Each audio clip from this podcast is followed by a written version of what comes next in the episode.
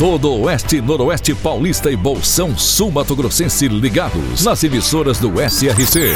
Clube FM, Cidade FM, Jovem Pan, Rádio Amiga, Rádio Nova Andradina, Cairós, Tropical. Mais de 3 milhões de ouvintes ligados na informação com credibilidade desde 1971. SRC Notícia.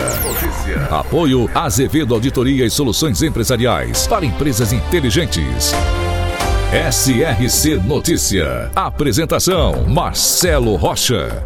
O prefeito de Andradina, Mário Celso Lopes, sancionou uma lei de autoria do vereador Hugo Zamboni que autoriza a prefeitura de Andradina a fazer horários de trabalho alternativos para os servidores públicos da cidade.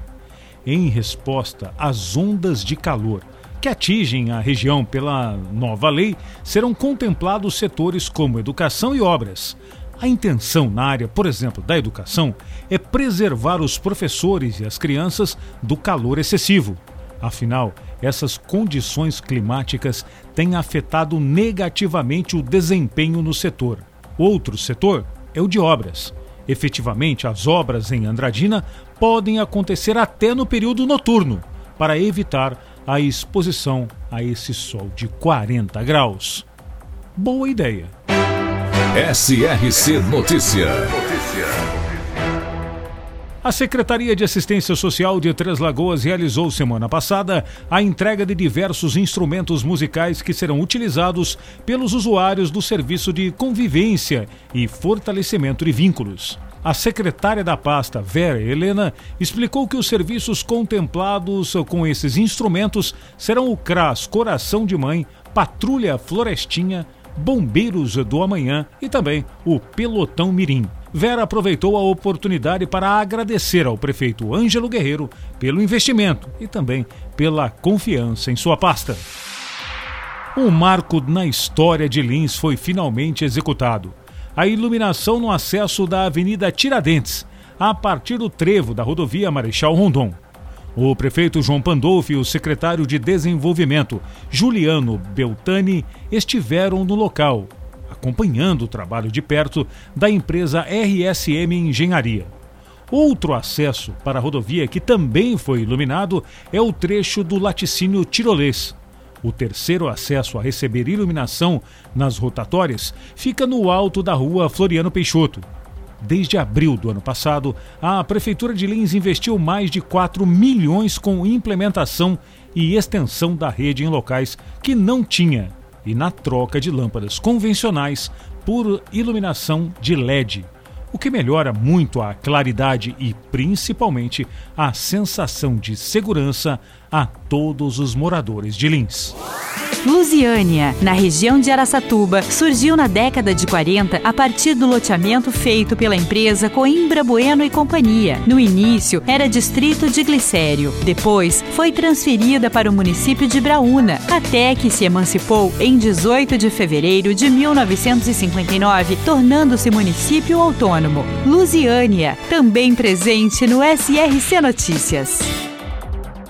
E agora Mirassol é notícia. Repórter Enon Félix. A Prefeitura de Mirassol promove a Semana do Empreendedorismo até o dia 28 de outubro em nosso município. Este evento representa uma oportunidade única para empresários, empreendedores e a comunidade local se unirem em busca de crescimento, desenvolvimento e oportunidades. A Semana do Empreendedorismo já teve início no dia 16 de outubro, quando um grupo de empreendedores mirassolenses embarcou em um ônibus rumo à capital para a Feira do Empreendedor. Essa excursão foi realizada em parceria com o Sebrae, que ofereceu o transporte gratuitamente, reforçando seu compromisso com o desenvolvimento do empreendedorismo local. Além disso, no mesmo dia, a SEMI deu início ao curso Seja uma Liderança Inspiradora, em colaboração com o Sebrae aqui e em parceria com a Prefeitura de Mirassol, Sim Comércio, Sindicato da Indústria Imobiliária de Mirassol e Associação Industrial de Mirassol. Além disso, nos dias 25 e 26, o Sindicato Rural, Sebrae e Senar promoverão o curso de manejo reprodutivo em bovinos. Esta ação inclui material didático, alimentação e certificado, proporcionando aos participantes as ferramentas necessárias para uma criação de gado mais eficiente. O escritório do Sebrae aqui realizará um mutirão de formalização e regularização do MEI até dia 27 de outubro no Sebrae Mirassol. Nos dias 26, 27 e 28, a Praça Doutor Anísio José Moreira será palco de diversas ações de empreendedorismo. Duas tendas foram montadas em frente ao palco da Concha Acústica para abrigar estas atividades. O posto de atendimento ao trabalhador Mirassol estará presente em ofertas de vagas de emprego nos dias 26 e 27, proporcionando uma oportunidade importante para aqueles que buscam emprego na região. A PAI Mirassol marcará presença com um espaço dedicado a produtos de culinária e artesanato, confeccionados nas oficinas da entidade pelos próprios alunos, nos dias 26 e 27. No dia 27, o SENAC estará disponível para auxiliar na confecção de cursos e planos de negócios, apoiando os empreendedores locais em sua jornada de sucesso. Eunon Félix, SRC. Para empresas inteligentes, Azevedo Contabilidade e Soluções Empresariais. Serviços de contabilidade e auditoria com profissionais com experiência nas áreas de gestão empresarial. Rua Bandeirantes, 1438. Fone 18 31 17 4500. Escritórios em Araçatuba, Bauru e São Paulo. Acesse azevedo.cnt.br. Azevedo Contabilidade e Soluções Empresariais. Há mais de 30 anos, oferecendo serviço de qualidade. Nosso compromisso é com seu sucesso. É, essa é uma notícia bastante triste. Um menino de um ano e seis meses morreu na Santa Casa de Araçatuba, onde ele estava internado desde a última quarta-feira, quando foi socorrido após se afogar na piscina. A criança estaria em casa com o pai, que também cuidava de outro filho do casal, um de seis anos de idade. Ele costumava ficar com os meninos até o fim da tarde, quando os deixavam com o avô para ir trabalhar.